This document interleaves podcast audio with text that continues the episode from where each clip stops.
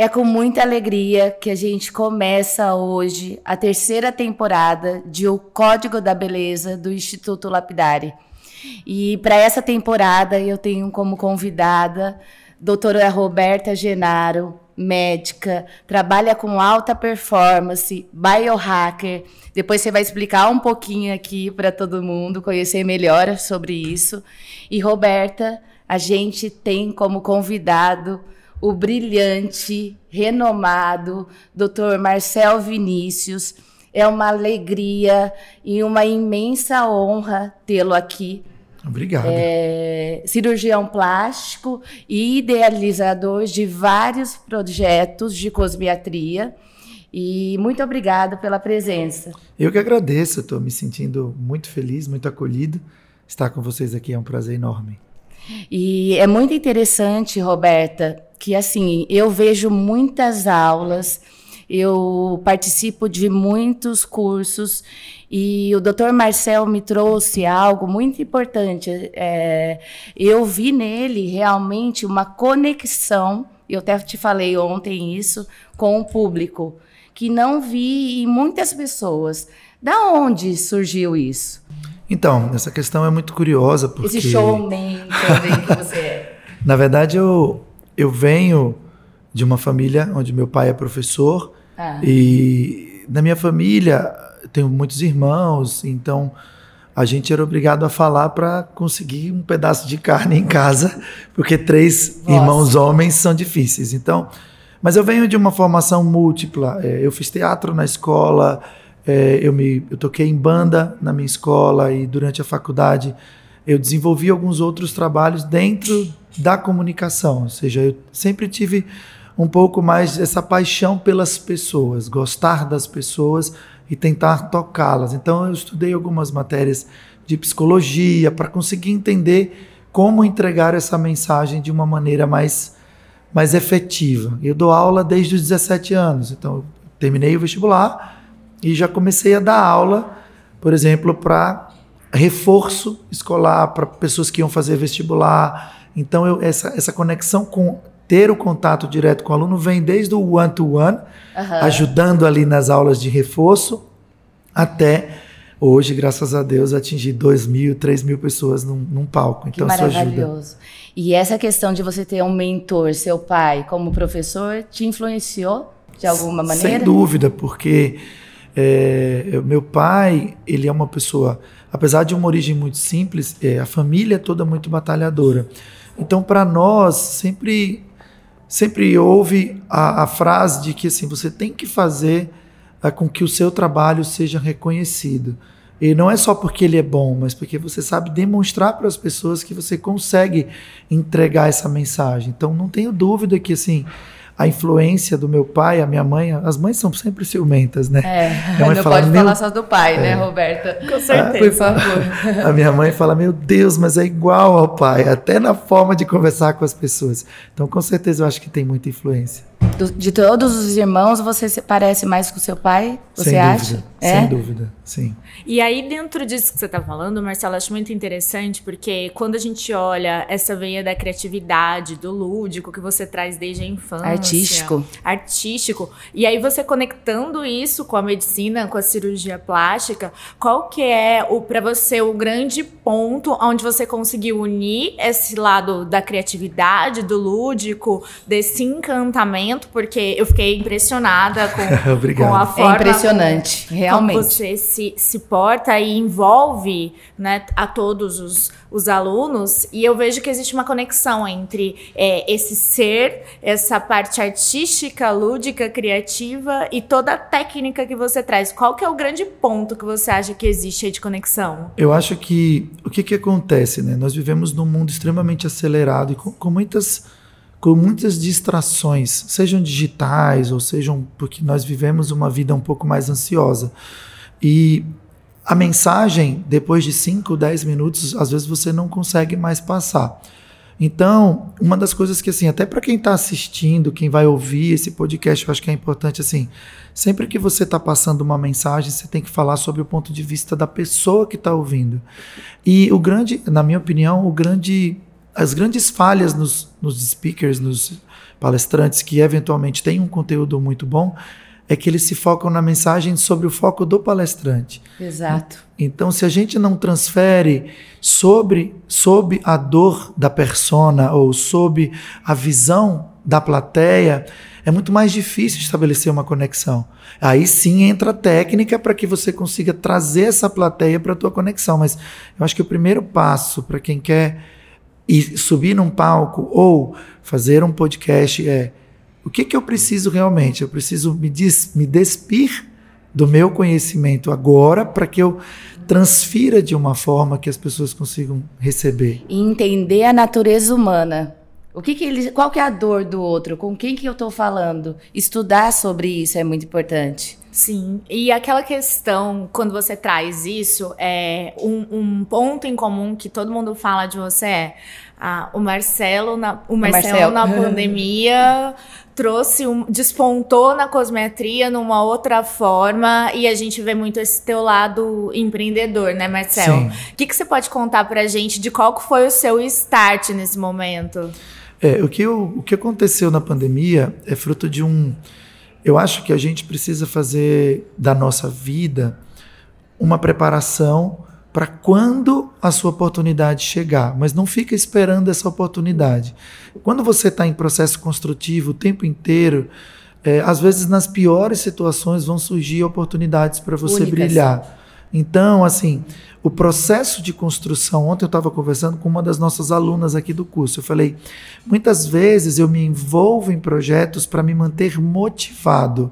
Foi lá no nosso jantar. A gente precisa se manter motivado, motivado, porque enquanto você tem uma energia que te impulsiona, surge uma oportunidade, você abraça, como surgiu essa, com a qual sou muito grato de estar aqui no Lapidari, para você mostrar aquilo que você vem se preparando. Então, na pandemia, o que, que aconteceu? O médico, que olhava sempre para a visão dele como médico, ele se viu só. Porque ele tinha um ikigai, né? Ele tinha um propósito ikigai, que era ir para o consultório e simplesmente atender e eventualmente fazer um retorno financeiro. E quando esse retorno financeiro vai embora e as clínicas fecham e as pessoas estão sofrendo, o projeto começou muito mais para doar conteúdo. A gente começou, nós fizemos três meses totalmente gratuitos e as pessoas entravam porque queriam. Queriam ter um. um em vez de assistir uma live de um show é, de um Gustavo Lima, né, um artista, elas queriam aproveitar aquele tempo para estudar. Então eu falei, nossa, mas isso. Isso é a minha cara, porque eu consigo me comunicar através de uma rede social e eu consigo fazer com que as pessoas levem algum conhecimento para casa. Porém, tudo que você entrega um pouco, mas você entrega com, com, a, com amor, a visão paixão, do outro, é as pessoas falaram: ah, você tem que criar um curso, você tem que criar um curso. E aí explodiu o Cosmetry for Doctor, que foi o curso que a gente criou. E hoje são mais de 1.300 alunos e 9 mil médicos que estão seguindo a plataforma, né, o Instagram, que recebem os artigos. Mas acho que tudo, Roberta e Flávia, tudo parte da doação. Da doação. Não é que você Reciprocidade. É, não é que você precisa ser, vamos dizer assim, é, você não precisa ganhar com isso. É o contrário. Você precisa doar para que as pessoas entendam o que, que é a mostra desse projeto. Mas, você, se você quer uma experiência mais, mais intensa, se você quer realmente mudar, você vai precisar se motivar. E aí virou o projeto empresarial. Se modificar, né? Também. A mudança é importante. Sem dúvida. Mas me fala um pouquinho mais dessa jornada do Cosmiatric. Tá. O que, que aconteceu? A gente então fez três meses de curso gravado, de curso ao vivo, gratuito. É, eu estava em Dallas, no Texas. Eu faço parte de um, de um grupo de cirurgiões que eu sou instrutor de anatomia lá. Hoje eu sou instrutor de anatomia aqui também. Com certeza. Chique. Vida longa, nossa. Vida longa. E, e quando a pandemia estourou, a gente tinha um projeto de, de continuar fazendo educação médica continuada. Então a gente trabalhou três meses porque a gente falou, vamos fazer alguma coisa online, já que a gente não vai poder traçar projetos pessoais, é, né? Fazer cursos isso. pessoais. Eu também sou speaker da Allegan, que é uma empresa grande, e a, a, empresa é internacional, então ela fechou as portas na, na Europa primeiro por causa do Covid. E aí eu deixei de ter o meu consultório, eu deixei de ter as minhas aulas que eu já dava, eu já era speaker da empresa, É, e eu deixei de ter o apoio é, de trabalho mesmo. Então eu procurei dar sentido para mim primeiro e com isso eu fui criando. Então o curso começou. Nós tivemos a primeira turma com 148 alunos. Sensacional. A gente lançou ao vivo no Instagram um, um lançamento para quem faz lançamento, uma sequência de lançamento, como foi é publicado pelo Jeff Walker, né? E só um minutinho. É, é, fórmula de lançamento, né? É, exato. O, eu li o livro dele. É, mas foi março começou a pandemia. Quando que você já estava com esse projeto ativo? O projeto do Cosmiatry ele estava guardado há dois anos antes. Eu tinha um Instagram fechado. Visionário. Total. Já estava pensando. Eu tinha um Instagram fechado com o nome Cosmiatry for Doctor porque eu era um médico speaker da empresa, mas eu não tinha essa plataforma, eu não estava preparado para colocar isso para o mundo. Eu precisava amadurecer esse projeto para entregar com qualidade. Quando veio a pandemia, foi um eu fiz, é. exato, eu fiz um aquecimento, mas não foi proposital. Isso foi o que foi mais legal. Eu acho que o Cosmiatry, ele vem de, ele tinha uma ideia talvez visionária, eu concordo contigo, mas é, ele surgiu no momento que eu menos esperava. Então, quando eu, eu tinha uma carreira, eu tenho, graças a Deus, uma carreira como cirurgião plástico muito forte, eu opero bastante, mas eu, foi preciso uma parada para que eu conseguisse estruturar. E aí, quando em março a gente começou os gratuitos, sem nenhuma pretensão, e em junho eu já não aguentava mais dar aula, porque agora as coisas estavam voltando e as pessoas queriam ter aula. Muitas pessoas tinham entrado em junho. Falei, não, mas eu estou dando aula desde de março. março. Aí os alunos falavam, não, professor, monta um curso, monta um curso. E aí eu organizei em julho e a gente lançou dia 2 de agosto de 2020. E aí é legal quando você conta isso e a gente vê a tua trajetória que você trouxe, né? A oportunidade. Você estava pronto para a hora que a oportunidade bateu, né? Sem dúvida. E, e me diz uma coisa: uh, quando você conta que esse projeto estava guardado ali na gaveta nesses dois anos, né? Uma polêmica muito grande que a gente tem dentro da área da saúde é a postura do médico diante de redes sociais. A né? objeção, né? A que objeção, tem. exatamente. O que, que você tem para falar sobre isso para as pessoas que estão travadas em relação a isso, para os profissionais, os médicos, porque é uma coisa que é uma relação difícil, né, do profissional com o Instagram ou até mesmo com outras o redes médico, sociais. inclusive, na nossa mentoria, muitos falaram sobre isso. Parece que hoje talvez seja um pouco mais aberto esse assunto, mas muita gente ainda tem preconceito, muitas objeções. Então, o que eu posso dizer, a primeira coisa, eu vou falar e vou dar três dicas para os os ouvintes. Ótimo. Ótimo, olha aí. É, Anotem. A primeira coisa muito importante. Eu estou anotando tudo aqui. Que a gente tem que ver e que a gente tem que se transportar é que nós fizemos medicina há um tempo atrás, todos que nos formamos em medicina, e nós tivemos professores clássicos. Mas no Brasil existia uma coisa chamada lista classificada Editel. Tinha no Brasil inteiro.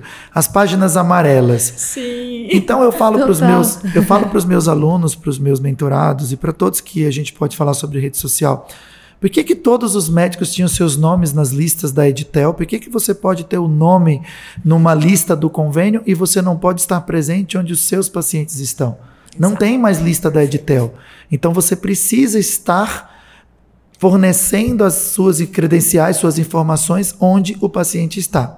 E aí vão as três dicas que eu acho que são importantes para que eles comecem na rede social. Existe um método, que não é um método patenteado, mas que eu chamo de método SEI, começando com C, E, I.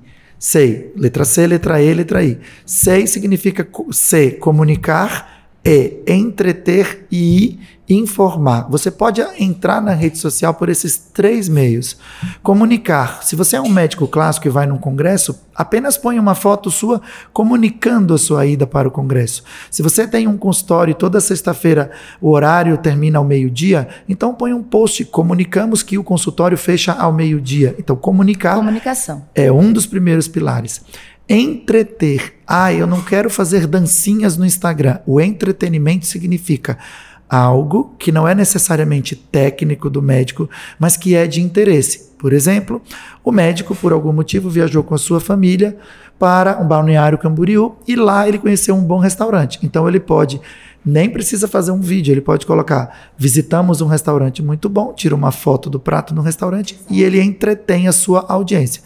E o pilar mais importante mais fácil para o médico entrar na rede social é informar, entregar a informação técnica. Então, uma dica de cuidados para você que vai fazer uma cirurgia, ou uma dica como pediatra para o seu filho no verão, ou uma dica da ginecologista para a sua filha adolescente. Então, comunicar, entreter e informar são pilares que a gente pode trabalhar de forma leve e a gente vai se acostumando com isso. Se você começar, você vai continuar. Legal, né? Ótima demais, dica. Demais. E o, o Marcel tem vários métodos. Da onde vem isso? 5 P's. Essa em... coisa de criar metodologia. Criar metodologia. Que é uma coisa muito incrível mesmo. Quando você dá aula, é uma frase que você fala: gente, eu tô fazendo o máximo para conseguir mostrar como você vai aprender. Isso. Porque esse é um gap que muitos palestrantes, muitos speakers, eles têm, né? É, tem muito conhecimento, mas não tem essa Sabe capacidade passar. de passar. E você te, torna as coisas mais complexas muito simples através de uma metodologia. Metodologia. É, eu gosto muito, eu estudo bastante metodologia de ensino. Né? Eu mesclo um pouco do storytelling, que é o contar histórias para criar conexão com as pessoas, e quando eu vou para o técnico, eu oscilo um pouco com o método socrático, que é o método mais antigo do ensino, onde você enumera as coisas, onde você coloca em sequência lógica. Eu acho que o mais importante é você esse, esse, meu aprendizado no método é através de leitura mesmo. Então, você, eu vou ler sobre programação neurolinguística para entender como conectar com as pessoas. Eu vou ler sobre storytelling para que isso venha com um enredo que eu consiga me conectar, ou que a pessoa consiga se sentir. Vem um pouco também de empatia, ou seja, olha para a plateia e fala: quem que está ali mais conectado com você? Aquela pessoa que está conectada, quais são as características feeling. dela? Você Isso. tem muito feeling. Você tentar fazer uma conexão, os americanos chamam de link, né? Você faz um link com as pessoas que estão na plateia. E sempre que você puder deixar um take home message. Eu acho que é um método que é você deixar a mensagem que assim, você pode até não ter prestado atenção nisso. É, tem estudos de metodologia mostrando que quando você deixa um take home message, a pessoa que não assistiu direito a sua aula, você deixa cinco mensagens. Se ele achou que a terceira ele não prestou atenção, certamente ele vai voltar para assistir de novo ou para estudar de novo. Então, hoje na era digital isso é fantástico, porque você deixa um take home message e a pessoa volta para assistir o gravado. Então, é, você consegue também gerar um aprendizado posterior, posterior, ao momento que você sai do palco. Então, isso é eu acho que é fantástico. É, e você comentou ontem, no começo da aula, que se a pessoa sai reclamando de algum curso, é porque realmente a culpa foi dela.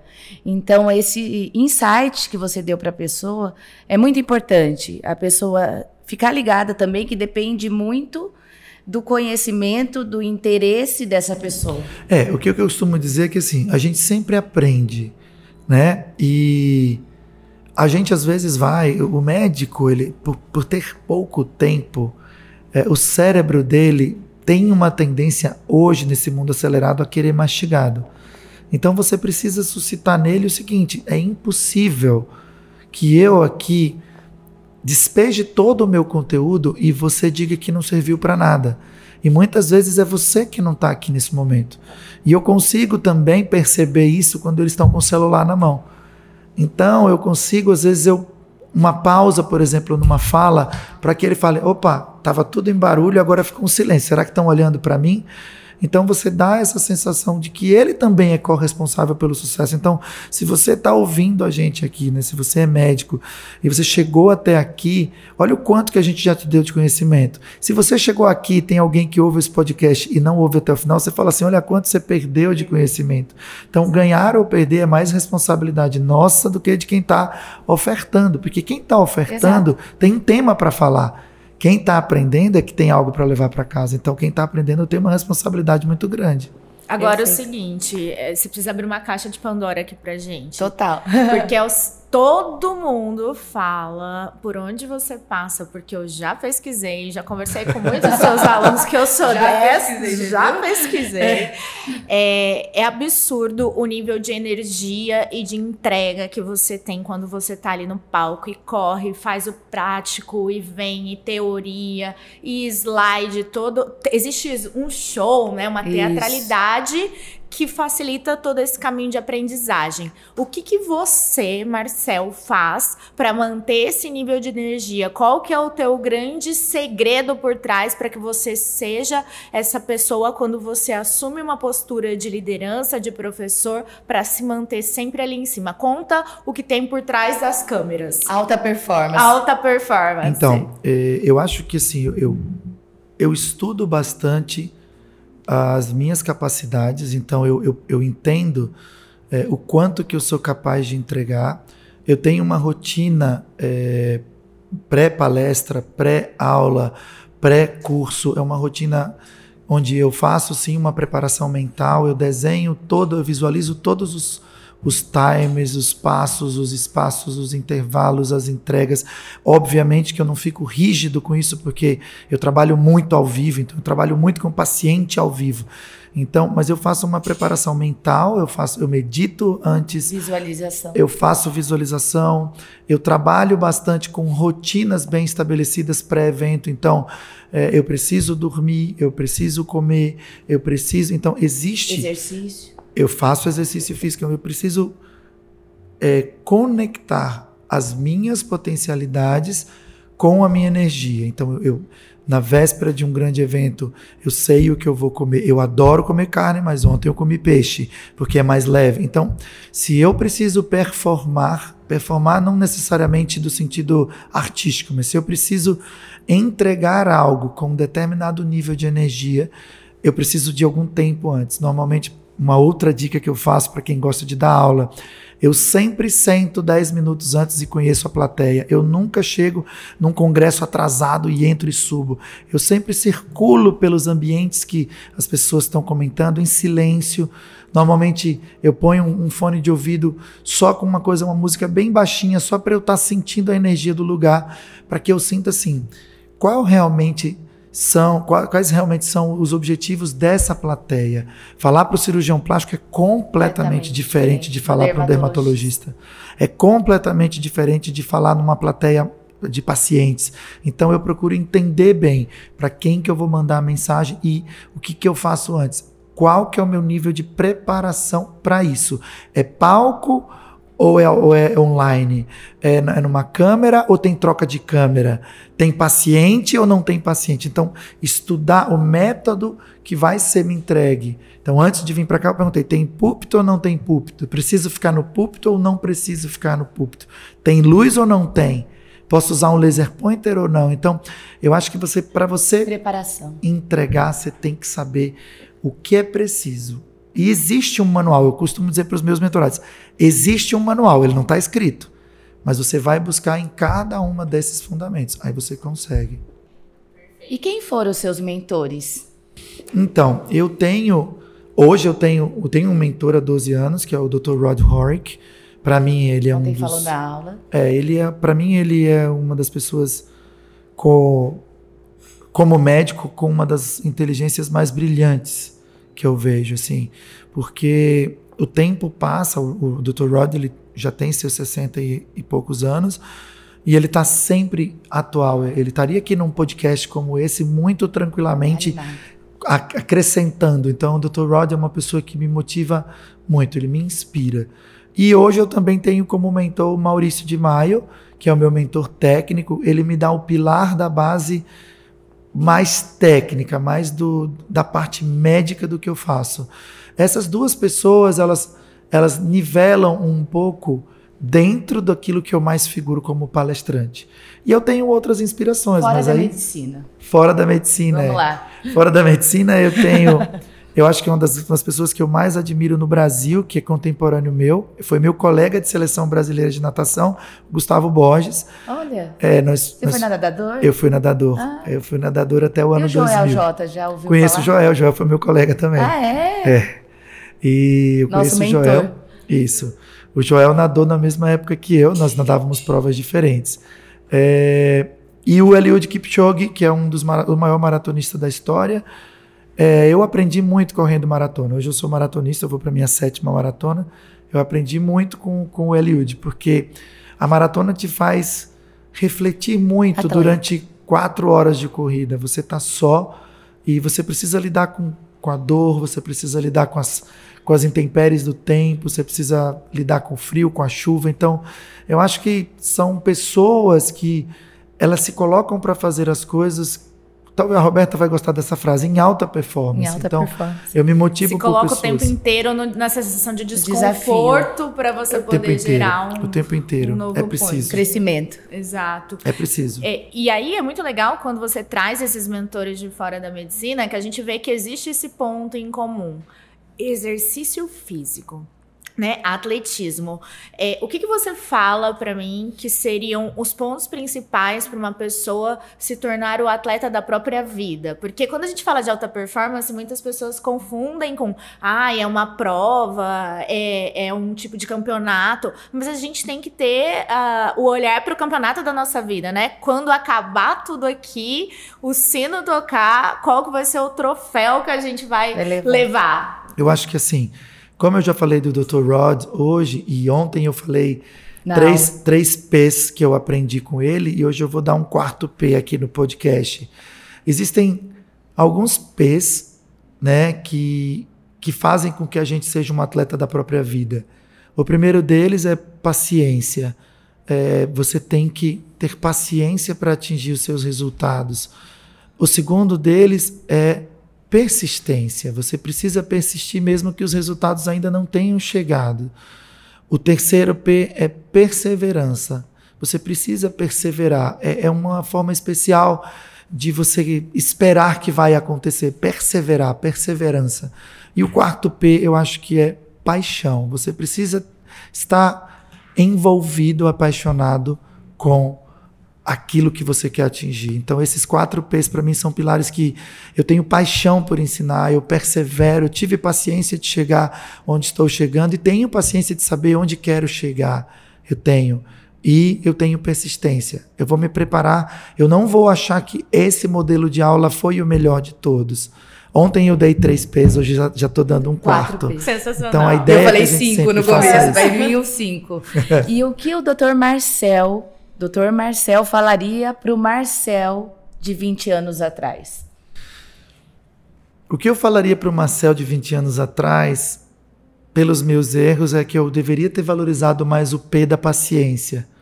Eu acho que no começo da minha carreira, é, eu não tive tanta paciência. E, e, e não que isso não tenha sido bom para mim, mas a gente tem algumas quedas que essas às vezes a gente não precisaria ter. A gente nunca vai evitar de ter quedas.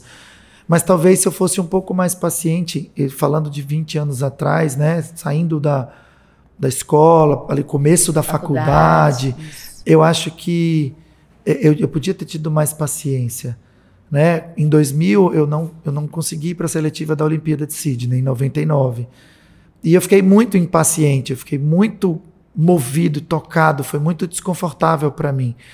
Porque num, num, universo de 5 mil atletas, se você vai para a Olimpíada, você é um em 50 atletas. E hoje eu sou um em 50 médicos que falam o que eu falo, do jeito que eu falo.